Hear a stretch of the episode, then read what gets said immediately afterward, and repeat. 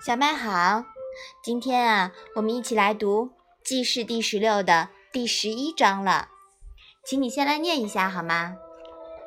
孔子曰：“见善如不及，见不善如探汤。吾见其仁义，吾闻其愚矣。隐居以求其志，行义以达其道。吾闻其愚矣，未见其仁也。”齐景公有马千驷，死之日，民无德而称焉。伯夷、叔齐恶于首阳之下，民道于今称之。其斯之谓与？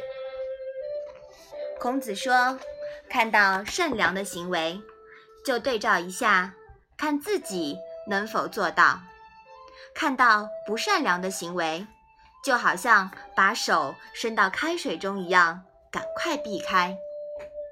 我见到过这样的人，也听到过这样的话，以隐居避世来保全自己的志向，以行义举来坚持自己的志向。我听过这种话，却没有见到过这样的人。齐景公有马四千匹，死的时候，百姓们却觉得他没有什么德行。可以称颂。伯夷叔齐饿死在首阳山下，百姓们到现在还在称颂他们。也许说的就是这个意思吧。我们说呀，见善如不及，见不善如探汤。这种品质呢，还是有不少人是可以做到的。孔子。也见到过这样的人，但是隐居以求其志，行义以达其道的人，孔子说呀，他只听到过，但是没有真正见过。孔子呀想到了齐景公，他生前很风光，但死后却没有值得让人称道的地方。伯夷叔齐呢，不食周粟。最后饿死在首阳山下，人们却至今啊还在称颂他们。所以说，也许只有伯夷、叔齐才能称得上是隐居以求其志，行义以达其道。你说是吧？嗯。还还记不记得呀？当时齐景公问孔子：“虽有粟，无得而食诸？”这一句呢？齐景公终究没有成为伯夷叔齐这样的人。齐景公晚年呀，放弃了竞争，任由田氏布局，为田齐代交呢创造了深厚的条件。唯一万幸的是，田齐代交啊是发生在齐景公死去之后，齐景公不用直面伯夷叔齐直面过的问题了。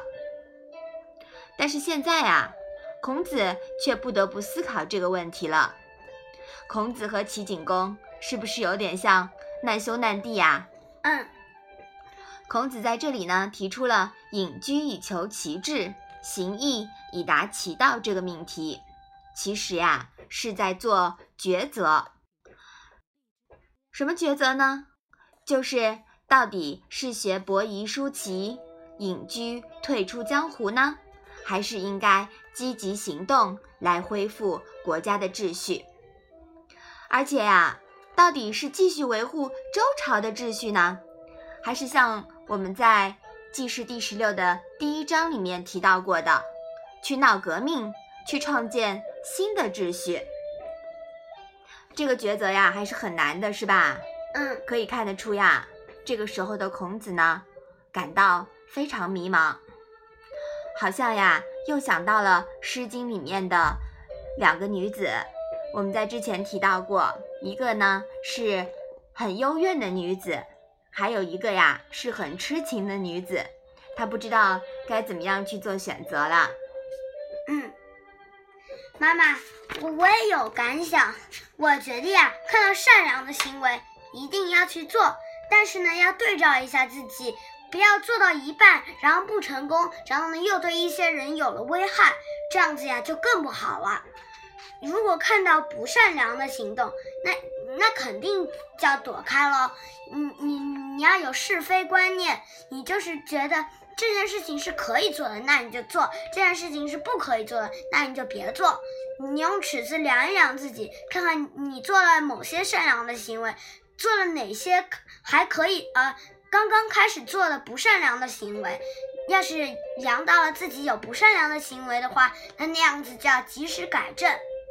嗯，你说的很对。然后呀，呃，其实呢，你说的也对。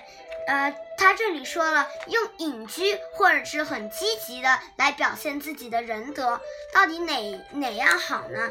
其实我觉得呀，还是积极的好，是吧？嗯嗯，因为隐居的呢，不能向世界传达你的呃志向，而。而积极呢？第一，你有可能会出名，你有可能，你有可能会被大家大为称颂。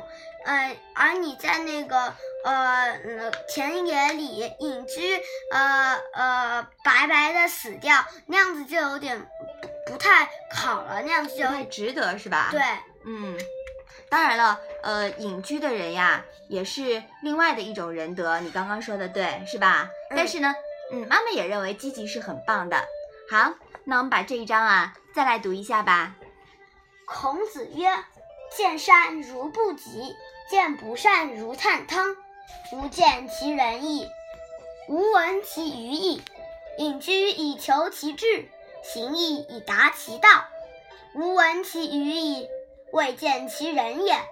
齐景公有马千驷，死之日，民无德而称焉。”伯夷叔齐，恶于首阳之下，民道于今称之，其斯之谓与？